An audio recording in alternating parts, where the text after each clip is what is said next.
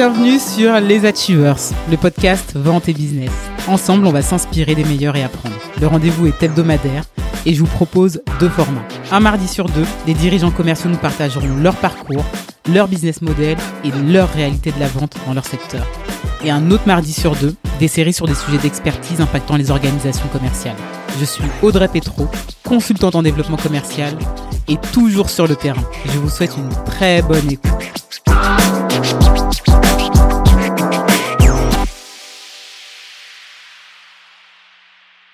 Aujourd'hui, c'est la rentrée des classes. Et oui. Donc, euh, pour la rentrée des classes, on doit faire quoi? Eh ben, on doit prendre son cartable, tailler ses crayons, et puis on doit reprendre le chemin de l'école. Et aujourd'hui, ben, sur les Achievers, on reprend avec. Avec Julien d'Iconoclass. Ouais, bienvenue Julien. Merci beaucoup. Je suis super contente de te recevoir sur euh, cet épisode-là. Tout le monde m'a parlé de toi. C'est Tu le vrai sais, mais tu le sais. en bien, tout le monde m'a dit Julien, il est génial, c'est un super coach, il faut absolument que tu interviewes Julien. Et ce qui est assez drôle, c'est que forcément, moi, je vois euh, vos communications passer sur les réseaux sociaux. Donc, je, t'avais mis dans ma liste. Je me suis dit, il faut que j'aille euh, interviewer Julien. Et euh, ben, c'est Fanny, d'ailleurs, petit coucou à Fanny euh, de l'Uni qui m'a dit, il faut absolument que tu Julien. Et euh, voilà, ça s'est fait. Très bon souvenir, Fanny. Effectivement, on avait, on avait bossé ensemble chez, euh, chez PepsiCo. Je l'avais recrutée euh, à l'époque, elle était, elle était jeune commerciale. Et on s'est suivi. on, on avait démarré, pas, pas forcément sur, sur une bonne note.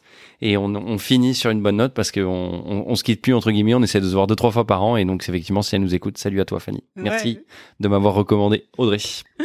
Très cool. Bah, écoute, euh, aujourd'hui, j'ai plein de questions à te poser, mais tu sais, les Achievers, euh, l'objectif, c'est d'en savoir un petit peu plus sur le parcours des invités, d'écrire un petit peu euh, la diversité des profils euh, qu'on peut retrouver dans la vente, puisque la vente est multiple. Donc, bah écoute, moi, j'aimerais bien savoir euh, bah, comment t'en es arrivé à Iconoclass. C'est quoi ton parcours? Tu viens d'où, Julien? Ok, je crois que c'est la, chose que je déteste le plus quand il faut parler de moi. En fait, tu sais, c'est un peu euh, la même sensation que tu as dans un entretien de recrutement où le gars a ton CV en disant racontez-moi votre parcours professionnel. Et j'ai envie de dire, mais il est sous les yeux, donc euh, tu, pourquoi il faut que je le raconte? Mais là, je le fais volontiers pour toi. J'ai commencé chez, euh, chez Royal Canin, où, euh, donc euh, la, la nourriture pour chiens et chats, où j'ai commencé au marketing, notamment au vétérinaire. Et après, j'ai été, euh, j'ai bougé sur la partie retail, où j'étais merchandiseur. Superbe boîte pendant euh, trois ans et demi. Et après, suite à une modification d'orientation de la boîte, j'ai décidé de quitter le Royal Canin. Et je suis parti chez PepsiCo, où là a commencé euh, une, une belle, euh, une belle, euh, on va dire carrière entre guillemets, avec responsable de secteur à Nantes, où euh, je tirais des palettes euh, à 4 heures du matin et euh, euh, du. Tropicana exactement euh, dans les frigos avec une doudoune, magnifique doudoune. Euh, ensuite, euh, je suis passé chef des ventes dans le Nord, donc 59-62. C'est là que j'ai rencontré justement euh, Fanny, qui elle s'occupait de, de Lille. Euh, ensuite, catégorie manager euh, enseigne sur les enseignes Cora et Galec. Euh, et oui, Cora et Galec, pardon. Et puis ensuite, euh, j'ai basculé côté hors domicile. Où Donc là, j'ai connu autre chose. Après la grande surface, je suis passé côté café, hôtel, restauration. Où là, j'ai été compte clé, directeur de zone. Et puis j'ai quitté ensuite euh, PepsiCo pour passer directeur national des ventes chez Michel et Augustin. Et puis après deux ans chez Michel Augustin, je suis passé directeur national des ventes chez Carglass avec une équipe un petit peu plus grosse. Et euh, quand j'étais euh, chez Carglass, je suis intervenu une, une demi-journée chez Iconoclass. Marie venait de créer la boîte. Et en fait, je trouvais que son concept était assez dingue. On y reviendra euh, peut-être par la suite. Et je me suis dit, comment je peux faire pour aider? J'ai toujours souhaité aider les gens qui n'avaient pas eu accès, comme moi, soit aux études supérieures ou au savoir. Mm. Et euh, une personne dans ma carrière m'a toujours transmis tout ce qu'il savait sans jamais rien demander en retour. Et donc c'est là où l'idée a mûri. Il y avait le petit chat en bas à droite sur le site internet et je dis contactez Marie. Hello, je m'appelle Julien. Voilà ce que je fais. Est-ce que ça pourrait t'intéresser? Pourquoi ça pourrait l'intéresser? Bah Parce que euh, tout simplement, Iconoclass, il y a des intervenants externes qui viennent partager leur background sales à des gens qui sont en reconversion ou en formation sales pendant trois mois. Et donc j'interviens le, le- en février. Et en février, ça se passe hyper bien. Les Iconers, qui sont les, les, les élèves qu'on a chez Iconoclass, apprécient l'échange, puisqu'il y a un feedback qui est demandé euh, sur Ouais. l'intervenant. Ils apprécient l'échange. Et là, Marie me rappelle, elle tente un énorme coup de poker, c'est-à-dire qu'elle me propose de partir d'une boîte comme Carglass avec, euh, d'un autre côté, Iconoclass, une start-up avec une promesse, euh, comme on le sait tous, ben, caduque, peut-être, Mhm, mhm. ou pas, on espère long encore, bien sûr. Et euh, bah, je dis banco. Euh, et j'ai rejoint l'aventure. Alors, il y a toujours deux dates qui sont euh, marrantes et je les recite à chaque fois juste pour embêter Marie. Soit j'étais euh, le bénévole le plus qualifié de France pour le job que je faisais, puisque j'ai démarré en juin en off. Ouais. Et après, bien entendu, blague à part, j'ai commencé donc en septembre et ça fait trois ans et demi maintenant que je bosse pour la boîte. Et donc, je me suis occupé au début d'être coach pour les e-commerce et ensuite par, par extension, comme on a des intervenants qui viennent euh, pour Iconoclast dans la semaine, comme je l'étais pour Carglass, il y a des personnes qui nous ont dit est-ce que potentiellement vous pourriez refaire ce que vous faites avec euh, de l'échange, de la pratique et du jeu au niveau des e-commerce dans ma société? On a dit bah why not? Et c'est là qu'on a créé en gros le département B2B Mm. mais vraiment de façon complètement organique. On n'était pas euh, on s'est dit le B2B oui peut-être un jour mais là c'était vraiment par opportunisme on est on, est monté à bord de ce de ce wagon d'opportunités et puis ça nous a emmené jusqu'à aujourd'hui où il y a un vrai département B2B on a euh, plus de, de 70 clients maintenant avec plus de 900 personnes qui ont été formées dans les boîtes euh, donc c'est cool et euh, ça marche bien, euh, ça marche bien aujourd'hui. Donc voilà pour le, le parcours où j'en suis aujourd'hui euh, en, en tant que responsable du B2B chez Iconoclast. Bon, t'as as bien avancé sur Iconoclast, mais je te reposerai des questions euh, peut-être tout à l'heure sur euh, ton parcours et, et le sujet de la vente. Pour les personnes qui euh, ne vous connaîtraient pas, euh, est-ce que tu peux expliquer ce qu'est Iconoclast et euh, ben, pourquoi euh, ça a été créé? C'est quoi la jeunesse derrière le projet? Alors, D'abord, la, la, la boîte a été créée par, par Marie Taquet. Euh, Marie s'est aperçue sur euh, deux expériences perso. La première, elle a fait une école de commerce, elle n'a pas été au bout. Et ensuite, elle a bossé dans une boîte de recrutement. Et lorsqu'elle était dans une boîte de recrutement, elle se trouve face à un dilemme. Il y a des boîtes qui cherchent des candidats en tant que sales, mais sauf que les candidats qu'ils trouvent, soit ils ne sont pas assez qualifiés, Mm. soit ils sont trop qualifiés et ils ont la trouille de les recruter parce qu'au bout de six mois, ils vont dire bah moi je veux changer de job. Et là, elle s'est dit en fait, il y a juste un, trou à combler. euh, comment est-ce que je peux faire? Et elle a créé en gros une école pour euh, former des BDR, SDR, account, euh, CSM et consorts en trois mois avec 80% de pratique. Et c'est là que ça fait la diff. Pour la faire courte, lundi, vendredi, tu vas avoir des coachs comme j'étais qui enseignent aux e-commerce des techniques. Mm. Et puis ensuite, toi, pour ton job, tu pourrais venir par exemple le mardi, le mercredi ou le jeudi. Le matin, tu expliques ta vision de la vente sur euh, Ouais. le point précis du cycle de vente sur lequel tu, tu, tu, tu pourrais intervenir. Et l'après-midi, soit on fait des calls pour ta boîte, soit on fait des roleplays, euh, soit on fait des mises en situation euh, vraiment spécifiques à ton univers. Et l'idée, en fait, c'est d'enrichir par la pratique tout ce que tu apprends dans la théorie le lundi et le vendredi. En plus de ça, il y a un accompagnement RH, Mm. tu as un accompagnement sur le développement personnel, donc toute une offre complète qui permet, pour répondre à ta question initiale, bah, de combler tout simplement l'idée, enfin de combler le trou quand euh, Marie a eu cette idée, de dire ben, j'ai des personnes qui sont maintenant qualifiées, qui ont plus de 900 1000 calls euh, dans les pattes, Ouais. qui sont prêts à être euh, directement embauchables à des salaires raisonnables, mais surtout qui ont faim et qui ont envie de le faire. Et donc on essaye par ce, par ce dispositif euh, de, bah, de rapprocher un peu des populations qui se sont toujours dit bah, de toute façon on ne fait pas confiance, j'irai jamais, et d'un autre côté des boîtes qui sont en mode euh, bah, j'ai besoin de cette euh, de cette de, de ce type de profil. Donc euh, oui on, en a besoin donnez-les nous quoi. Ouais, c'est un modèle qui est super puissant parce qu'en fait, euh, les gens se forment, on leur donne accès à des boîtes auxquelles ils n'auraient pas forcément eu accès, et derrière ça, les boîtes qui acceptent en fait de bah, de consacrer du temps, en fait, ont des rendez-vous clients à minima et du business euh, qui rentre. exactement Mais alors du coup, on parle de quel type de boîte en B2B Est-ce qu'il y a une typologie? Est-ce que c'est plutôt des grands comptes, des, ta- des startups, des PME tu as de tout parce que euh, on a des boîtes euh, comme SumUp, on a Figaro Classified, euh, on a des boîtes comme partout, on a des commerciaux itinérants. En fait, on a de tout. Mm. Nous, si tu veux, notre credo, c'est embaucher ou rembourser. C'est-à-dire Oui. que tu payes aujourd'hui ta formation quand tu viens chez Iconoclast. Et l'idée, pour nous, c'est que tu décroches un CDI. C'est vraiment hyper important. Donc, ce qui est important, c'est de, peu importe la boîte, c'est surtout les, euh, ce, que tu as envie de faire. Et ensuite, on essaye de trouver, notamment au travers de l'accompagnement RH, construire ton projet professionnel, l'objectif, quels sont les skills qu'il faut que tu mettes en place pendant la partie RH, justement, pour remporter le, le Mhm. job que tu veux, et ainsi de suite. Donc, on n'a surtout pas de barrière. On n'est pas euh, 100% startup ou euh, 100% grand groupe.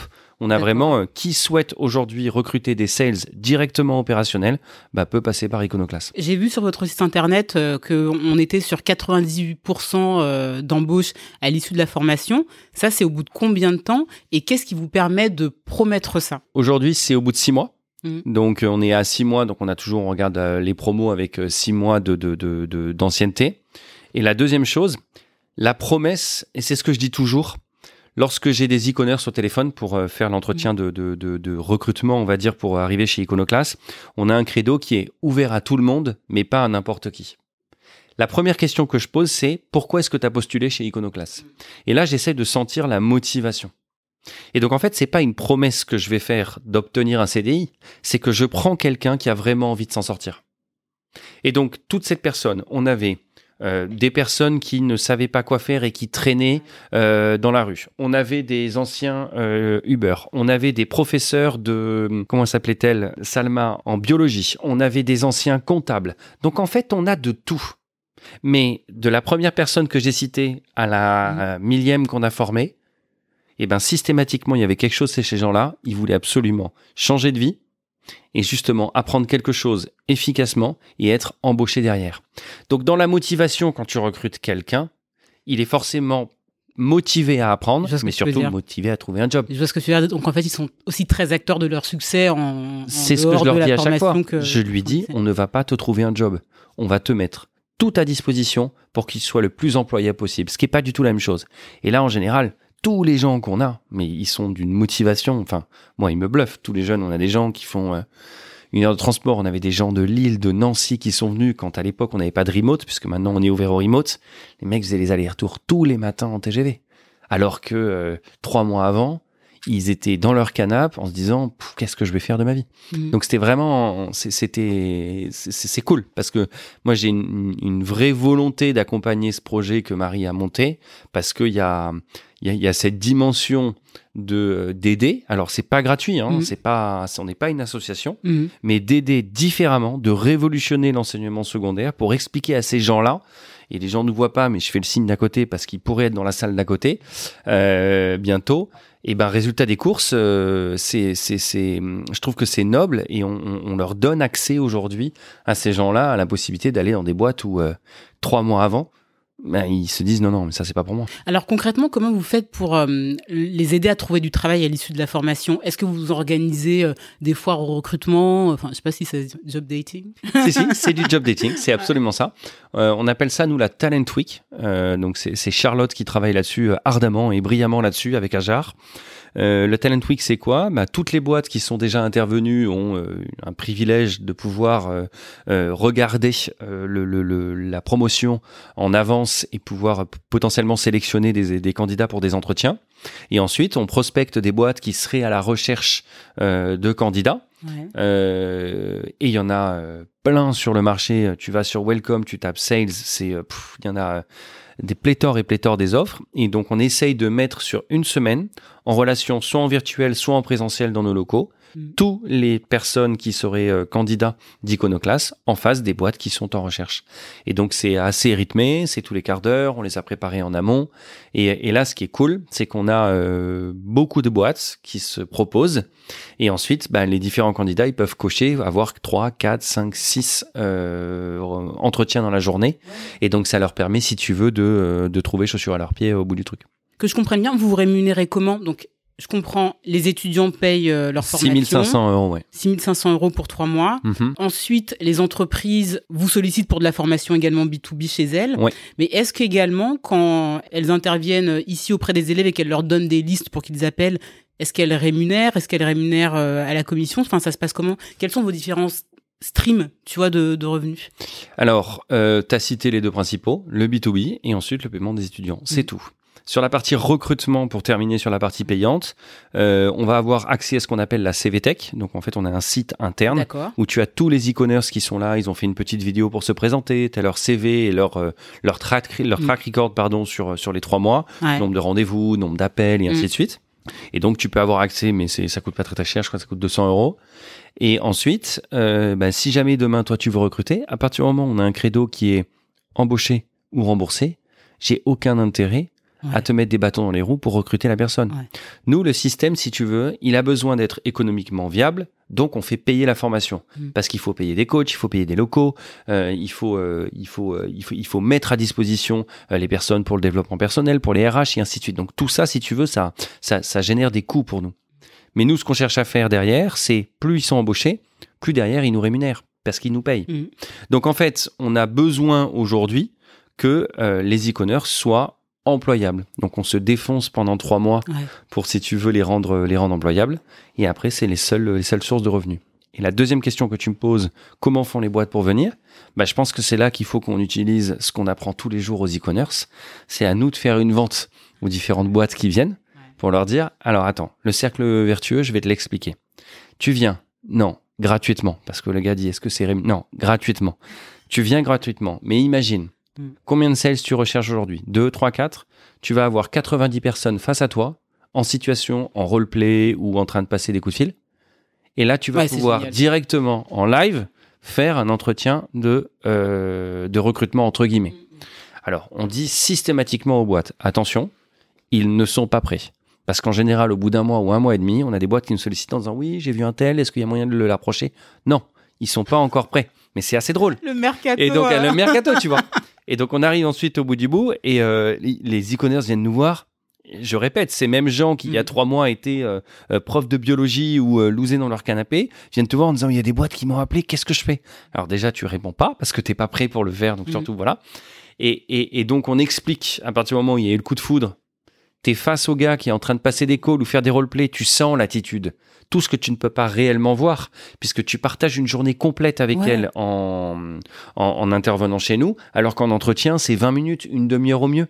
Et donc, t'arrives pas à tout sentir. Mm. Mais quand tu as le coup de foudre pour un candidat Ouais. et que ça se passe bien, bah, tu dis, je voudrais un tel, un tel, un tel, j'aimerais bien les voir dans deux mois quand ils seront prêts. Et ben en fait, c'est le meilleur entretien de la Terre. Mm. Parce que les gars, ensuite, Ouais. ils ont encore le temps d'évoluer. Et donc, c'est là où la boucle est, est bouclée et que le cercle est vertueux. Donc, les gens qui viennent chez nous, et si d'ailleurs, s'il y en a qui écoutent et qui veulent venir chez Iconoclast avec grand plaisir. Mais euh, non, non, c'est, euh, c'est, c'est, euh, c'est tout simplement donner un peu de temps pour ensuite pouvoir recruter pour sa boîte à un moindre coût. Ok. Tout à l'heure, quand, quand je suis arrivée, euh, je, on- je te disais, ah, euh, on enregistre, on est, on est en été, donc euh, il n'y a pas grand monde dans les locaux puisque ce sont les vacances scolaires. Et aujourd'hui, c'est la rentrée, au moment où sort le podcast. Une promo, c'est euh, du coup trois mois. Et c'est combien de personnes? Est-ce que c'est une seule classe? Tu as parlé de 90 personnes? Ou c'est euh, plusieurs euh, petites classes comme tu peux l'avoir euh, ben, quand tu es au collège, au lycée euh, Alors, ce sont des, des classes de 30 e-commerce maximum. D'accord. Je parle de 90 puisque le, le ratio, c'est deux tiers en présentiel Mm. dans les locaux dans lesquels on est en train d'enregistrer et un tiers en distanciel.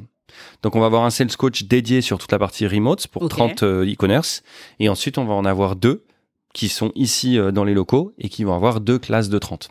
Donc c'est vraiment systématiquement trois classes.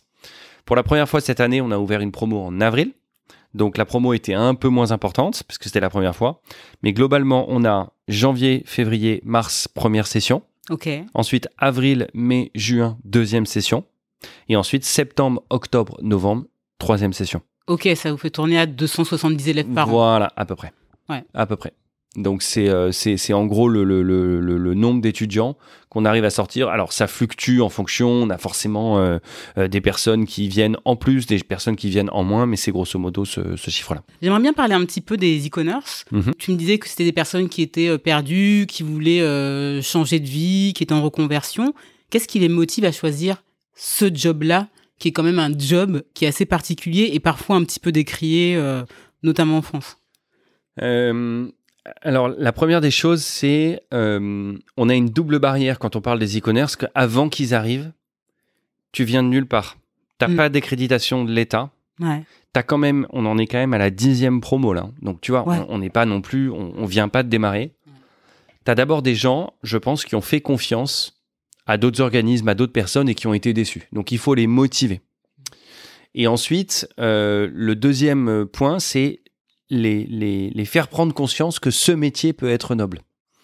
Donc, euh, la motivation qu'ils vont, je pense, euh, en premier lieu avoir, c'est être de nouveau, j'ai envie de dire, pour faire le Jones dans le game, parce qu'ils vont être employables, ils vont avoir une activité et ils vont faire autre chose que ce qu'ils font aujourd'hui. Mhm. Mais que ça soit rien ou un autre job, tu vois. Et donc, l'avantage de ce métier-là, c'est qu'on essaye de leur dire qu'en trois mois, on peut apprendre plein de choses, pas tout bien entendu, mais que c'est un métier qui est contrairement aux apparences d'abord, qui est pas un enfonceur de porte, et deuxièmement, qui est pas très compliqué. Alors moi, ça m'intéresse ta définition du métier de commercial. Le métier de commercial pour moi, c'est poser des questions ouvertes et écouter les réponses. C'est tout. C'est la seule chose. Mm. Parce que je pense que plus on va se mettre au service du prospect qu'on a en face de nous, qu'on va comprendre tout simplement sa propre définition euh, de, son produit, de son marché, plus on sera à même de proposer la bonne solution. Je posais une question euh, donc dans la formation qu'on fait euh, B2B. Il y avait un moment dans la découverte, je pose la question et euh, les personnes disent euh, mais euh, quand tu parles de concurrence, posez la question sur la concurrence. Je dis bah à ton avis la concurrence c'est quoi pour toi? Donc je dis donne-moi un exemple. Quel est le premier concurrent de euh, McDo? Il me dit bah je sais pas euh, Burger King, euh, KFC, euh, toutes les chaînes de restauration rapide. Je dis ben pose la question à un McDo. Mm. Je pense que lui il va te dire que c'est autant le KFC qui est à 100 mètres que le petit troquet qui fait une entrecôte, que peut-être le kebab de- d'en face Mhm. et euh, le marchand de poissons ou Monoprix parce qu'il y a des salades à l'intérieur. Mm. Et donc sa vision de la concurrence fait que tu vas devoir ensuite adapter ton discours. Bah, c'est exactement la même chose pour tout le reste, Ah. sa situation, son cycle, son organisation. Pour moi, c'est quoi le métier de commercial? C'est savoir poser des questions ouvertes et écouter les réponses. Ça fait partie des apprentissages que, que tu as tirés de ta carrière et de tes différents postes, j'imagine. Oui. Et euh, là, je fais un petit, euh, un petit rebond forcé pour revenir vers ton parcours. Euh, Qu'est-ce que tu retiens, en fait, euh, bien évidemment, au dehors de ça, toi, de, des différentes expériences que tu as eues, parce que tu as eu un parcours très riche, euh, notamment en termes de euh, d'entreprises que tu as pu connaître, mais également en termes de niveau de responsabilité. Qu'est-ce que tu retiens et qu'est-ce que tu insuffles ici? Waouh euh, Celle-là, je m'y Pardon. attendais pas. Normalement, tu étais censé m'envoyer des questions, mais bon, celle-là, je l'ai pas. Euh, alors, qu'est-ce que je retiens? Si. Je, je retiens surtout d'une expérience qui est celle de chez Pepsi. Tout le monde me dit à chaque fois tu cites Pepsi, mais bon, c'est celle qui m'a marqué. Ouais. Euh, je, je pense que c'est une boîte qui m'a appris à me préparer et à aller chercher l'extra mile Mm. en permanence. Et, et, euh, et on en a parlé juste avant, euh, on, on parlera d'autres projets, mais je, je ne conçois pas aujourd'hui, depuis que je suis passé dans cette boîte, d'être dans un boulot sans changer les choses. Pas révolutionner, implémenter, améliorer, bouger. Ouais. Si tu veux Avoir la- un impact, en fait. avoir un impact. Ouais. Exactement. Mais même minime, c'est pas grave. Aujourd'hui, tu utilises euh, tel logiciel. Tiens, t'as essayé de faire comme ça. Ah ouais, super. Tiens, j'ai gagné du temps. Voilà en gros juste le point. Mm. Se poser systématiquement, et c'est ce qu'on faisait chez Pepsi, se poser systématiquement la question qu'est-ce que j'aurais pu faire différemment? Qu'est-ce que je pourrais faire de plus? Mm. Et c'est ça que j'essaye d'insuffler parce que là, pour le coup, c'est euh, d'autant plus important dans une startup. Tu, tu ne peux pas te, et tu le sais très bien puisque tu bosses avec beaucoup de startups, tu ne peux pas te t'appuyer sur la structure. Mhm. Je partage souvent cette expérience euh, que j'avais chez Michel Augustin, euh, mon boss qui s'appelait euh, Guillaume Poussin. Euh, moi, j'arrivais de chez Pepsi, j'avais été Catman, euh, catégorie manager, pardon, Mhm. directeur de zone, la grosse structure, tu vois, on était 300 dans les Oui. sets, du market. T'arrives dans Je- un je machin énorme. vas, Je vois où tu vas. Ouais. Je vais en rendez-vous euh, dans une SCA, donc un- un- un- une centrale d'achat Leclerc régional, Ouais. et je dois vendre en gros un produit. Et je lui dis, est-ce qu'il y aurait à tout hasard un argumentaire pour euh, catégorie manager sur tel truc? Il me dit, ouais, ouais, bien sûr. Et je dis, où est-ce que je peux le trouver? Il me dit, bah, faut que tu le fasses. Et là, je me suis dit, waouh C'est-à-dire, il n'y a pas quelqu'un. je- Voilà. Alors, vous ne voyez pas, mais effectivement, Audrey s'est retourné. Et moi aussi, je me suis retourné dans la boîte. J'ai dit, ah, d'accord, il faut vraiment que je le fasse moi-même. En fait, c'est ça que tu apprends. Ouais. Donc, dans une Ouais. startup, tu peux pas t'appuyer sur tout le monde. Il faut que tout le monde fasse un peu. que Tout le monde contribue un peu. Ouais. Et t'as pas la structure qui continue à, rouler derrière. Donc, c'est c'est- c'est ça que j'essaye d'insuffler euh, chez, chez Iconoclast. Ouais, c'est un peu euh, le ownership euh, notamment et ouais, et l'impact. Exactement. Ouais, ok, très cool. Mais alors concrètement, est-ce que tu peux me décrire d'ailleurs ton job chez Iconoclast? Alors, mon job chez Iconoclast, c'est de vendre tout simplement la formation en B2B. Donc, en gros, on a 10 modules qui vont de façon très simple suivre le cycle de vente, de la prospection jusqu'au suivi de compte. Et l'idée, c'est euh, de vendre cette formation, je le dis à qui veut bien l'entendre, c'est une formation basique. Parce que je pense que la vente n'est pas compliquée. Mm. J'ai pas la dernière méthode venue des States 8.0. Moi, j'apprends les questions ouvertes et les phases de silence, comme je te l'ai dit tout à l'heure. En revanche, je pense que beaucoup de choses sont dans l'attitude. Mm. Et euh, cette fameuse attitude, c'est ce qu'on essaie de transmettre. Donc, on dit que nos trois piliers, c'est autour de euh, la pratique, l'échange et le jeu. Mhm. Donc, en fait, on fait des modules euh, courts de trois heures où en amont, les personnes auront vu la théorie sur une plateforme en ligne. Et pendant les trois heures, on se concentre sur la pratique. C'est-à-dire que je souhaite que les apprenants ressortent de la session et qu'ils peuvent utiliser immédiatement ce qu'on a appris pendant la session. On parlait de découverte tout à l'heure. On va construire ensemble une phase de découverte et l'après-midi même, ils auront leur batterie de questions et la structure de leur découverte sur euh, l'ordinateur et ils pourront l'utiliser immédiatement. Donc c'est vraiment ça quelque chose qui est, vraiment important pour moi. C'est des formations qui sont euh, sans slide et euh, donc c'est important de, rester, de capter l'auditoire parce que pour moi, euh, la formation où tu as 80 slides et tu t'ennuies, autant lire un bouquin, tu vois, et c'est euh, c'est vraiment, euh, c'est pas, pas possible quoi. Bah, tu vois, euh, c'est bien que tu évoques ça parce que tu me dis les, les gens doivent se connecter puis lire du contenu, consommer du contenu avant la formation qui est pratique. Aujourd'hui, 100% des gens le font parce que ça, c'est aussi un, je pense, un des gros défis de la formation en ligne, c'est euh, arriver au bout, tu vois, compléter la- le petit fil d'Ariane. Ouais, t'as raison. Ce qu'on a fait là-dessus, alors moi j'aime bien me marrer, c'est important. Mhm. Et euh, j'ai essayé de garder cet esprit ludique. Donc d'abord c'est court, parce que moi je suis quelqu'un qui me déconcentre très vite.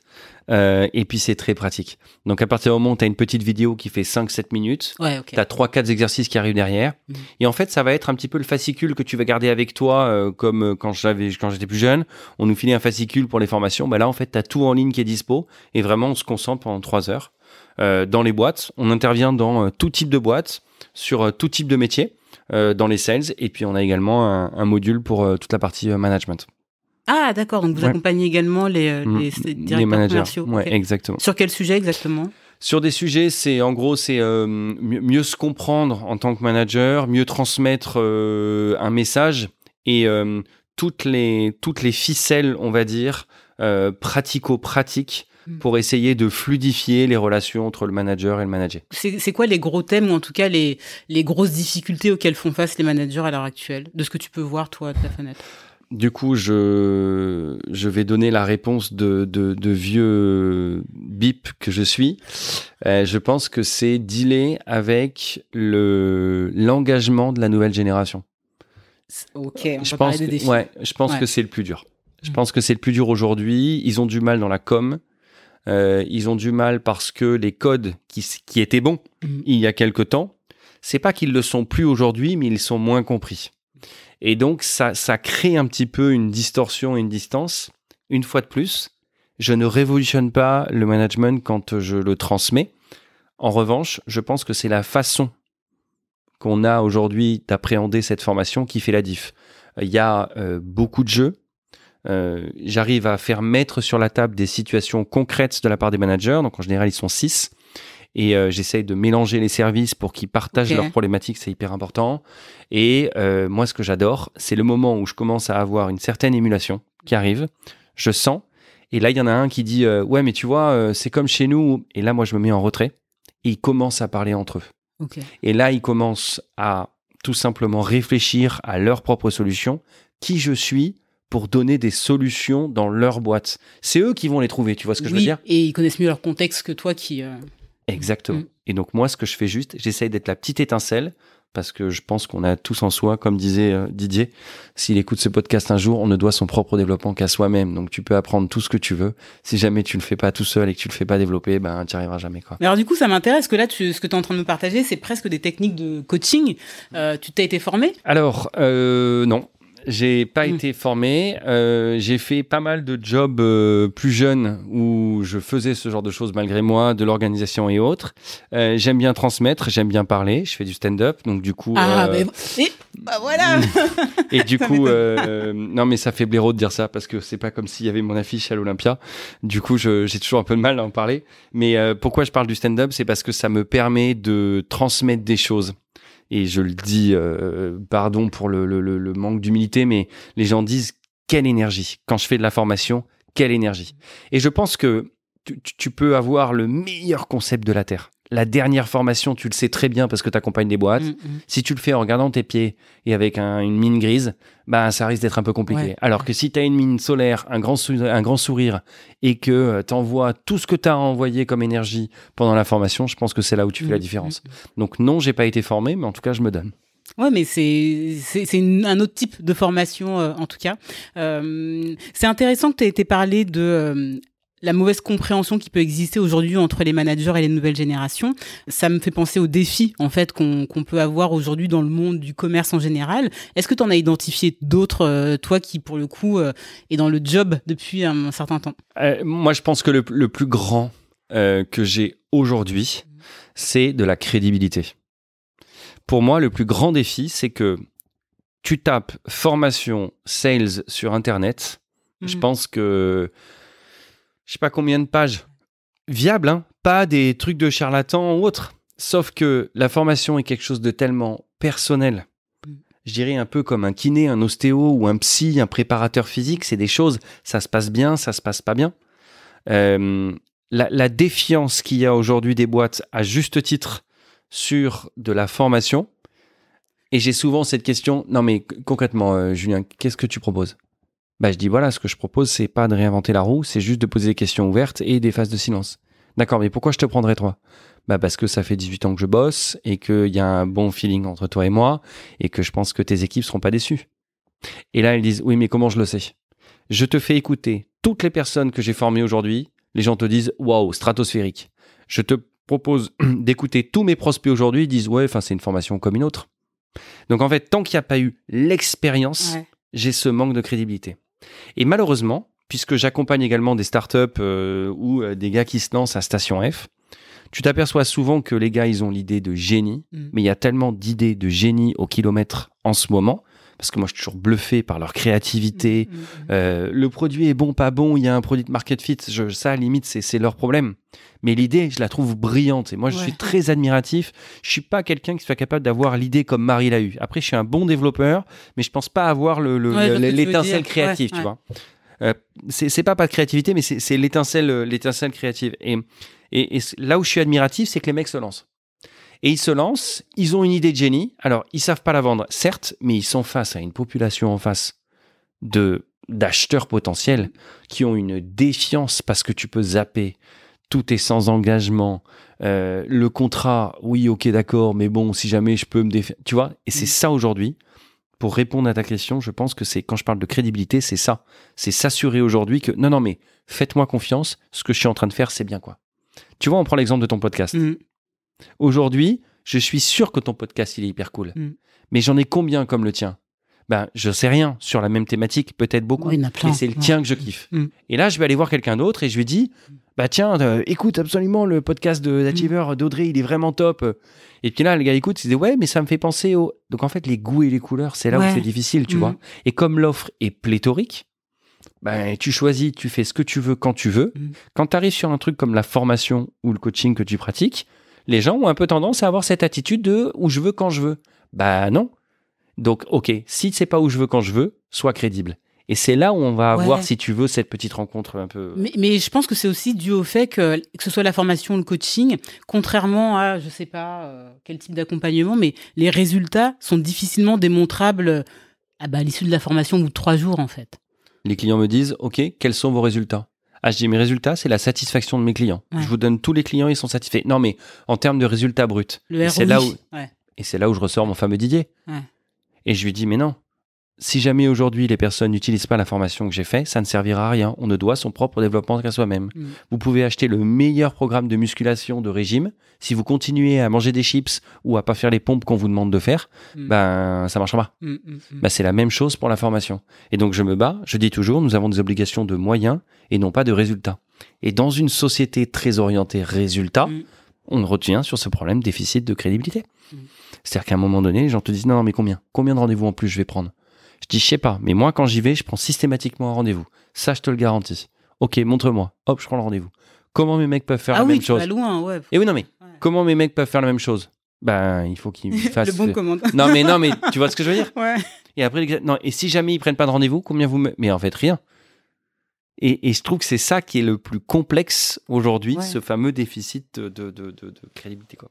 Tu vois, moi, quand je pense à la formation, notamment des commerciaux, euh, je dis souvent, je trouve que c'est difficile en fait de bien former une personne sur une session de d'une journée, deux journées, parce qu'on sait tous qu'en fait c'est la pratique qui fait euh, l'acquisition des compétences. Tu vois. Aujourd'hui, vous, vous proposez un accompagnement un peu euh, long terme, vous suivez les gens, vous mesurez leur progrès, ça se passe comment? Alors c'est marrant que tu dises ça parce que oui, c'est une des premières choses que que- qu'on a mis en place chez Iconoclast. Lorsqu'on a mis en place cette formation, euh, moi j'ai tendance à dire que c'est un petit peu comme un sachet de thé. Faut que ça infuse, c'est-à-dire que tu peux pas juste tremper et enlever, sinon tu vas boire de l'eau chaude. Exactement la même chose sur de la formation. Donc nous on propose des modules de 3 heures et on va recommander de les espacer de 6 à 8 semaines. Ok. Donc systématiquement, d'abord 3 heures, ça rentre dans la journée d'un sales. Tu te prends pas un tunnel toute la journée Mhm. où tu ressors avec une tête énorme. Euh, et ensuite, toutes les six semaines, bah, ça te permet de revenir en début de séance sur les éventuels blocages qu'il pourrait y avoir sur des notions qui n'ont pas été comprises ou tout simplement une difficulté à le mettre en pratique. Et donc, ça permet de laisser infuser et ensuite rattraper un peu le, coup quelques semaines plus tard. Donc, en général, sur un, un module complet, euh, on va accompagner sur la prospection, la découverte, la vente, la négo, le traitement de l'objection. Ouais. Donc, ça fait à peu près 5 modules. Mm. Tu vois, donc ça fait à peu près sur 30 semaines, donc ça fait quasiment 8 mois. Et après, on propose euh, bien entendu des, euh, des accompagnements euh, euh, en plus s'il faut. Mais je suis pas pour, euh, une fois de plus, c'est, c'est, c'est peut-être anti-business, mais je suis pas pour tanker, moi, des modules de formation. Je comprends. Moi, je suis pour, euh, d'abord, je demande systématiquement à ce que les managers soient là. Parce que j'ai tout gagné le jour où le manager est capable de faire ce que je fais. Parce que si la formation, elle est sue en interne, ça veut dire qu'ils ont bien assimilé ce que j'ai dit et ils sont capables ensuite de le, de le reproduire. Et donc, moi, je, je demande systématiquement à ce que les managers soient là. Comme ça, ça permet de, de, de- d'être sûr d'avoir un relais. Et je dis au big boss ou au RH qui me, qui me mandate, je leur dis, mais attention, je veux bien vous faire un suivi, mais à la base, le premier des suivis, c'est à vous de le faire, c'est au manager de le faire. Pourquoi Quand j'étais chez PepsiCo, qui faisait le suivi de la formation C'était nous. On Ouais. devait accompagner nos équipes, des personnes comme Fanny qui m'a gentiment euh, recommandé. Euh, on les accompagnait quasiment une à deux fois par mois systématiquement sur le terrain. Et pas pour du business, mais pour les développer, pour les former. je, je suis un professionnel de la vente.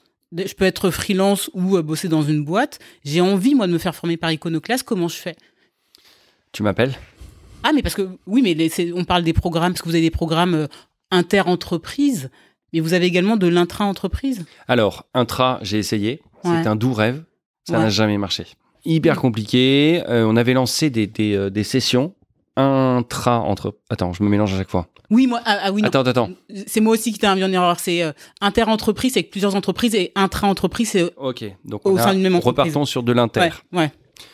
Inter-entreprise, on a essayé Doux Rêve, c'était l'année dernière. On lance une formation où on avait des batchs ouverts jusqu'à 10 personnes pour faire du call call, de la découverte et ainsi de suite. Sur des petites boîtes avec des jobs à ce que les boîtes estiment euh, peu de danger, de fuite ou autre, pas de Mm. problème. Mm. Dès que tu Ah, montais oui. en niveau, les boîtes te disaient mais comment vous garantissez la confidentialité? Euh, bah, on est juste là pour de la formation, donc en fait, à aucun moment. Oui, mais est-ce que je peux savoir les boîtes qu'il y a? Oui. Alors, toi, tu vends un produit A vert, moi, je vends un produit B rouge qui n'ont rien à voir.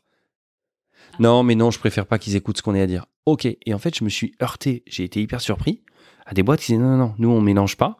En revanche, on est OK pour faire des groupes. Donc, au bout de 3-4 refus où j'arrivais pas à remplir mes promos, Ouais. j'ai dit, ben, en fait, je vais continuer à faire de l'intra-entreprise Mm. et chaque boîte, on va gérer que ça le boîte. Ce qui a un avantage, c'est que tu vas avoir une seule culture d'entreprise, un seul discours, et donc c'est moins de, de, on va dire, de, jeu d'équilibre. de jeu d'équilibre ouais. ou d'agilité euh, qu'il va falloir avoir pendant la formation, mais, mais euh, un, un peu moins riche parce que je trouve ça toujours cool. Quand tu es arrivé, tu m'as dit, je fais un podcast aussi pour rencontrer des gens. Moi, ce que je trouve génial, c'est que quand tu fais de l'inter-entreprise, on va y arriver, tu te crées un réseau en fait. Tu- Tu gardes les numéros des Bah mecs oui. avec qui tu étais dans la session. Moi, je trouve ça génial pour le business plus tard. Mais bon, ça, ça a jamais pris. Euh, Peut-être que je m'y remettrai un jour. Et donc, pour les solopreneurs, on a une formule où on accompagne en fait avec un accès à la plateforme d'un côté, ensuite du coaching euh, individualisé euh, à l'heure, à la séance, tout simplement, en fonction des besoins du, du différent, euh, des différentes personnes. Ouais, d'accord, très cool. Alors, moi, j'ai bien compris les offres d'Iconoclass. C'est quoi les projets pour ben, cette rentrée 2023-2024 Alors, euh, les projets pour, euh, pour Iconoclass, on aimerait bien, euh, sur la partie euh, bootcamp, c'est toujours pareil. augmenter encore le nombre de promos, Mm. mais ça implique d'avoir une taille critique pour recruter un coach derrière. Donc on, on- on hésite, si tu veux. Est-ce qu'il faut des beaucoup des plus grosses promos? Euh, Est-ce qu'il faut euh, s'étendre dans différentes villes? Est-ce qu'il faut partir à l'étranger? Est-ce que voilà, on aimerait pouvoir euh, cette année stabiliser le business et s'assurer d'avoir la bonne taille. Où je pourrais te dire demain, tu veux me dire, bah, j'ouvre une franchise, je dis n'importe quoi. Euh, bah, la bonne taille, c'est X Ouais, vous savez, ok, vous savez quel format vous pouvez dupliquer. Exactement, euh, exactement. ouais. Et puis on essaye systématiquement. euh, donc ça, c'est Arnaud qui s'en occupe parce que c'est lui le, le country manager. Mm. On s'occupe d'avoir des nouveaux thèmes, des nouveaux intervenants, et on change un petit peu. Tu vois, on a fait évoluer le dev perso. Il y a pas mal de théâtre, de prise de parole en public et autres. Donc ça, c'est assez cool. Sur la partie RH, il y a beaucoup d'accompagnement. Charlotte a fait un travail de dingue. Elle a ramené beaucoup d'intervenants extérieurs et, et on oriente encore plus vers la partie Pour qu'est-ce que c'est que bien se préparer un entretien et vraiment aller dans ce sens-là. Donc voilà, on a encore plein de, de mille choses à, développer. Et pour la partie euh, pour la partie B2B, je rêve de trouver, mais je je dis pas que je je vais pas y arriver. Je rêve de trouver le système euh, qui va euh, faire comprendre aux entreprises que la formation c'est pas juste un one shot et que c'est je dis n'importe quoi. Tu inscris un enfant au, en petite section. En théorie, il devrait aller jusqu'au bac. mm. Le cursus, il est écrit. Oui, Pourquoi est-ce que lorsqu'on fait une formation, mais sales, RH, yoga ou ce que tu veux, pourquoi ça doit avoir un début et une fin? Et, et c'est là où j'aimerais, euh, j'aimerais vraiment essayer d'explorer le truc. Comment tu arrives à générer ce fameux MRR sur de la formation, mais pas avec du SaaS, Mm. avec du physique. Et euh, je pense que c'est vraiment, euh, c'est vraiment quelque chose qu'on, doit faire parce que parce que parce que on est de moins en moins euh, ou, ou plutôt les personnes à qui je m'adresse sont de moins en moins disponibles pour bloquer trois heures, bloquer Mm. une journée. C'est, il faut trouver le système, tu vois. Alors l'hybride qu'on a, un peu de remote, un peu de digital sur la plateforme, ça marche plutôt bien. Mais je pense qu'on peut aller encore plus loin. Donc, euh, je pense que c'est mon challenge pour 2024. ok. Et puis signer plus de boîtes. Je pense que ça, c'est euh, la conscience la Marie base. qui vient de me souffler ça sur le, Ah. sur- qui vient de me souffler ça en disant ouais et plus de boîtes. Oui, c'est vrai, pardon, j'ai oublié. Plus de chiffres, plus de C'est chiffres. bon, ça a été placé, C'est bon, Marie, tu l'entends. Plus de chiffres, c'est bon. Des promotions. hein. Euh, tu as dit euh, euh, pas du SaaS, mais du physique. C'est quoi ton sujet? Sur la formation? Ouais. Moi, je pense que euh, remote ou remote ou ou euh, physique, donc je veux dire avec une personne vivante, pour moi, c'est je, je pense que tu, tu apprends deux fois plus vite. T'as quelqu'un qui est là pour. C'est c'est comme, euh, je sais pas, c'est c'est comme. euh, pour- pourquoi est-ce qu'on apprend de euh, la cuisine avec un chef? Pourquoi est-ce que. Et tu te fais rectifier par un chef? Pourquoi t'apprends le tennis avec un coach sur le, un entraîneur? oui, mais il y a une relation avec un objet physique Mais dans, dans la cuisine et. euh, Eh ben oui et non. Si tu veux inventer une recette là maintenant, qu'est-ce que qu'est-ce que tu as envie de manger ce soir? T'as rien de physique dans les mains, il faut bien que tu aies quelqu'un qui te stimule. Et si ensuite il va te stimuler en disant attention, là si tu mets euh, du piment avec du sel et euh, des aubergines, ça va pas aller. Ah oui, c'est vrai. Et t'as rien encore pourtant. T'es Ouais. en train de, t'es en train de mentaliser. Si au bout d'un moment ton entraîneur est en train de te dire prépare-toi mentalement pour ton match de tennis ou autre, quand bien même t'as un rapport physique effectivement, c'est la même chose avec la formation. Ouais, je ce que tu veux dire, il y a les deux dimensions. Tu as une relation Ouais. aujourd'hui, je pense, dans la formation qui fait que tu as des gars hyper assidus, ils payent rien, ils vont sur YouTube, ils prennent des bouquins. Moi, je dis chapeau bas, je n'ai C'est jamais réussi à faire. Ouais, ouais. C'est un mindset. Mec, c'est des warriors. Ouais. Franchement, moi, je, chapeau bas, je n'ai jamais réussi à le faire et, euh, et je trouve ça magnifique. Deuxièmement, tu as le petit coup de pouce, juste la plateforme en ligne. Mais tu l'as dit tout à l'heure, est-ce qu'on va vraiment jusqu'au bout à chaque fois? Pff, La plupart du temps, non. Et quand tu as ensuite un coach Mm. distanciel ou présentiel qui vient, je pense que c'est pas la même chose. Après, je viens de grosses boîtes, j'étais dans une équipe, j'avais toujours un chef des ventes ou un directeur de zone. Et j'ai toujours cet instinct un peu sportif, un peu d'équipe, quoi. Et t'es un commercial et je pense qu'il y a quand même ouais. une grosse veine humaine. Mais Moi, je sais sûr. aussi, je suis très motivée par l'engagement que j'ai auprès des gens aussi, tu vois. Et de la même manière, je ne pense pas avoir fait des formations en ligne euh, de A à Z, euh, tu vois, la personne qui va au bout de la certification. euh. En revanche, je vais être très assidue dans certaines activités, notamment sportives aussi, etc. Parce que je suis contente de voir les gens, parce qu'on est en équipe, parce que, enfin, tu vois. Mais bien sûr, et euh, j'ai euh, Mm. avant-hier j'étais en, en rendez-vous avec un client Mm. et euh, il me dit mais tu penses que tu pourrais organiser des sessions de call Je dis, mais bien sûr, on pourrait faire ça X fois par mois, X heures par mois. Ils me disent que j'ai un vrai problème. En fait, il a son équipe éclatée partout en France. Mm. Et il s'aperçoit que les gars, Ouais. mais, mais qui a envie Sauf une fois de plus, j'enlève le haut du panier où il y a des gars qui ont un mindset, comme tu l'as dit tout à l'heure. Qui a envie de prendre son téléphone pour se prendre 200 portes dans la tronche alors qu'il flotte dehors et qu'il fait moins 15 Mais personne, c'est- déprimant. Alors que ne serait-ce que d'avoir quelqu'un qui est là pour t'aider, pour te motiver. Tu fais ça en groupe. Ce boulot de commercial qui paradoxalement, alors que tu rencontres du monde toute la journée, est hyper solitaire. Donc si t'as pas cet instinct d'équipe et au moment Ouais. des formations, c'est souvent une demande de la part des DIRCO ou des gens qui me mandatent. Est-ce qu'il y aura moyen d'avoir un petit moment de team building, euh, c'est-à-dire, je dis rassurez-vous, là-dessus, ça marche à chaque fois. Ils arrivent à se ressouder justement, comme on se marre beaucoup dans les formations que je fais. Il y a, il y a, il y a cet euh, esprit de team building et je pense que c'est indispensable pour être un bon vendeur.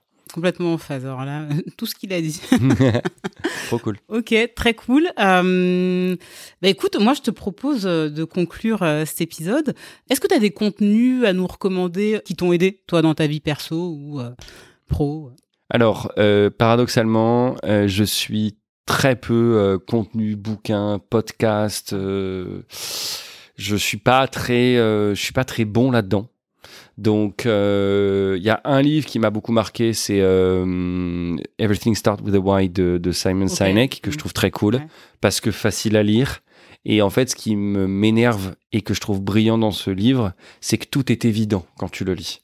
Tu et, et à chaque fois, à chaque page, tu dis bah ouais, ouais, ouais, ouais. Mais sauf que tu l'as pas écrit le bouquin, Julien. C'est ce que je me dis à chaque fois. Je dis oui, effectivement, c'est évident. Mais quand c'est une évidence, c'est là où tu te dis que le, le bouquin est bien écrit. Et après, euh, non, en termes de contenu, euh, pas plus. Bah peut-être le Call Club et euh, le frigo. Puis voilà quoi, tu vois. Yes, parle aux, aux auditeurs de, de ces deux super concepts Mm. pour ceux qui ne sont pas sur LinkedIn et qui ne voient pas passer. ouais, le, le, le, le frigo, c'est quelque chose qu'on a fait avec Enzo. On s'est dit comment est-ce qu'on peut faire un, un format ludique sans se prendre la tête. C'est hyper important. On en parlait euh, avant que la micro s'allume. Tu fais un podcast aujourd'hui. Je pense que c'est en plus de ton boulot. Si tu prends pas un minimum de plaisir dans ce que tu fais, hum, sauf erreur de ma part, tu feras trois épisodes et Tu fais après pas les 10 épisodes. La plupart des podcasts s'arrêtent à 10 épisodes. voilà, exactement, parce que ça te gonfle. Et donc, je te disais, d'abord, c'est on se marre. Avec Enzo, il y a, euh, je, je rigole beaucoup et euh, on, on, on essaye de pas se prendre au sérieux, même si le sujet de fond euh, doit l'être, puisqu'on parle de sales. Et donc, on essaie de donner des micro-tips. Et euh, Enzo était donc, euh, on, cherchait une idée de, de, format court sur Instagram ou, ou TikTok. Et là, Enzo un jour m'envoie une vidéo et il me dit qu'est-ce que t'en penses? Et donc en fait, il avait son, il a, il me dit, hey, salut, qu'est-ce qu'il y a dans le frigo?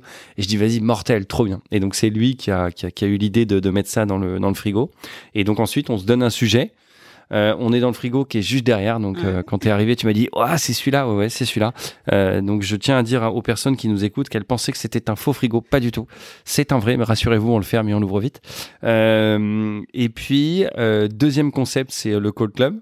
Donc ça, c'est né en janvier 2022, où je dis avec Roxane, qui est au market chez nous, je lui dis, attends, j'ai une idée, on va faire un truc où euh, je mets un post LinkedIn, on ouvre un Zoom, et les gens qui veulent que je passe des calls pour eux, bah, se connectent sur le Zoom, et les trois premiers qui seront connectés, j'ai n'importe quoi. euh, bah. Je lance ça, je pense que j'avais l'impression d'être sur une île déserte avec un message dans une bouteille à la mer Ouais. en me disant d'abord, j'ai, euh, je crois qu'à l'époque j'avais euh, pff, 2000 personnes qui me suivaient, un truc dans le genre, Euh, et je disais mais j'ai, enfin, ok. On se pointe le jour J et il y a 200, enfin ça monte, 50. Je dis ah bah je dis bah cool, 50, je m'attendais pas autant. ouais. Et puis là, je commence à avoir des, des, comment s'appelle, des alertes sur LinkedIn avec des gens qui disent on peut pas rentrer dans le Zoom, comment fait-on? Et en fait, le Zoom à l'époque d'Iconoclast était bloqué à 200 personnes. Donc tous les autres pouvaient pas rentrer.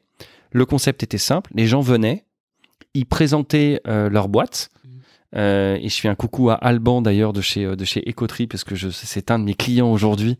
Et euh, j'ai retrouvé les vidéos et j'ai vu que Alban était dans le dans le dans, dans le premier épisode de je prends des rendez-vous en direct. Et, euh, et là donc je, je prenais le pitch. Ok bah raconte-moi ta boîte. Ah bah une boîte qui fait ci qui fait ça. Ok t'as les numéros? Ouais ok. Bah, il me faisait passer les numéros bien entendu en off parce que c'est interdit. Euh, je reçois les numéros machin. Hop. Et là j'appelais. Et en direct je balançais le pitch et je prenais des rendez-vous Mhm. et là, énorme carton. Deuxième euh, fois, bah, il y a Ruben qui rentre dans la Ruben Tayeb euh, qui rentre dans la danse. Ruben était euh, lui de son côté, il intervient chez Iconoclast et il me dit attends j'ai une idée, on va monter. Il est très bon en graphisme, il y a tout de suite des idées assez marrantes. Et là c'est je prends des rendez-vous en live. C'est lui qui anime, qui host puisque lui il a une très grosse communauté et moi je passe des calls, trop bien. Deuxième on éclate tout et en septembre il me dit j'ai une idée, on va faire un truc. Je dis ah, on cherche un nom et je dis vas-y on fait un truc genre Fight Club. Je pense que deux jours après, il me reçoit un- il m'envoie un truc avec écrit Call Club. Je dis trop bien. On met du coup les règles. Un, règle numéro un, le Call Club n'existe pas. Règle numéro deux, on parle Ouais. pas Call Club, ainsi de suite. Et là, euh, je démarre avec Ruben et on s'aperçoit que ça prend, mais de ouf. C'est-à-dire que j'étais là tous les vendredis de 11h à midi. Je passais des calls, ça prenait. Les boîtes ont dit, ouais, moi je veux bien. On commence à industrialiser le truc. Euh, Mi-novembre, Enzo nous rejoint. Et là, on arrive sur un truc où euh, les boîtes nous appellent, il faut qu'on aille dans les boîtes, qu'on prenne de la vidéo, qu'on, tu vois, on est un peu submergé par le truc. Donc c'est une communauté d'à peu près euh, d'à peu près 2000 personnes euh, qui gravitent et on reçoit. Ce qui est assez dingue, c'est qu'on reçoit des photos des euh, ou des gens qui regardent. Où le vendredi, ils installent leur mec dans une salle, ils diffusent le call club sur un écran. T'as tous les sales autour et on reçoit des photos de ce truc-là. Et ce que je trouve génial, et là c'est euh, le gars de 43 ans qui te parle, là où je suis un peu dépassé et admiratif, c'est la puissance du truc. C'est-à-dire que le concept était bon, il y a des gens qui ont aimé, ça marche, c'est comme ça. Et tu ne peux pas lutter contre. C'est un mouvement. pris, ouais, c'est un mouvement. Mhm. Tu aurais pris aujourd'hui la meilleure équipe de marketing, les meilleurs commerciaux, le meilleur YouTuber en disant, bon les gars, faut me pondre l'idée. Mais c'est parce que ça a été de façon organique et que Mm. c'est monté petit à petit que ça fonctionne aujourd'hui. Les gens sont trop cool. Il y a euh, Casper qui nous aide pour offrir une valise fantôme à chaque fois. Euh, franchement, c'est- trop stylé. Mm. Et moi, je, je suis toujours un peu dépassé par le truc en me disant, waouh, comment c'est possible qu'il y ait des gens qui kiffent regarder des gens passer des coups de fil en direct? Mais en fait, je pense que c'est un, un concept en effet qui est novateur. Et parce que passer des coups de fil, c'est certainement la discipline qui fait le plus peur en fait dans le monde du commerce. Possible. Tu vois. Et euh, moi, je me rappelle qu'au début, au tout début, quand j'ai commencé, ben, on était en open space et on passait tous des coups de fil, euh, donc on s'entendait tous. Et mine de rien, ça désacralise vachement le bien truc, sûr. tu vois. Bien sûr. Et je pense que c'est un petit peu ce truc. Il y a plein de gens qui préfèrent s'enfermer dans une pièce, tu vois, euh, et qu'on ne les écoute pas, euh, tu vois, bafouiller au téléphone. Ben, c'est un peu comme la télé-réalité, en fait, Ouais, tu tout vois. à fait, tout à fait, tout à fait. Donc, euh, Ouais, c'est vrai, j'avais pas vu comme ça, mais euh, écoute, si ça, si ça plaît aux gens, on, on continuera tant que, tant, tant que ça plaît, quoi. en Et tout puis cas, quand- félicitations. C'est un, super concept. Qu'est-ce qui te fait rester dans le job? Ouais, je pense euh, tant que j'ai pas, euh, je dis souvent tant que j'ai pas décroché le, tu sais, quand on était petit, on est dans des manèges où il y avait le chimpanzé là qui tombait, enfin qui descendait, il y avait une grosse queue, il fallait attraper pour avoir un tour gratos. J'ai toujours ce sentiment de pas avoir euh, attrapé euh, la queue du chimpanzé euh, et de pas avoir gagné mon tour gratuit.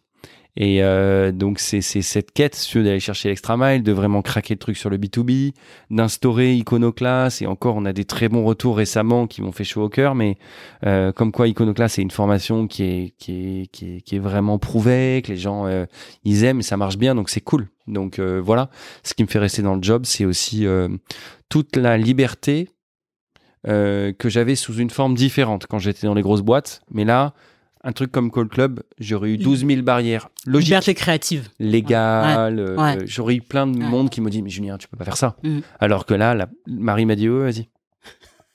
Et, euh, et tu vois, moi, un bon petit garçon, parce que t'as quand même un passif, t'es un peu marqué. Tu lui as envoyé un mail non, non, et mais non, non, j'ai de- pas- j'ai quand même pas envoyé un mail. J'ai dit Ouais, j'ai une idée, est-ce que tu. Ouais, vas-y. Non, mais, non, mais vas-y. ok, et c'est ça qui est cool, euh, je pense, et qui me fait aussi rester, Mhm. c'est que je m'éclate dans ce que je fais, Mm, mm, mm. clairement. Est-ce que tu as un dernier message à passer? Euh, le dernier message que j'ai à passer, c'est, euh, je, pense que j'ai envie de dire systématiquement, quand bien même j'ai 18 ans d'expérience, euh, que je transmets des trucs d'une certaine façon et autre, il y a un truc qui me tient toujours, c'est que je disais à mes équipes, soyez toujours convaincus, mais jamais certains.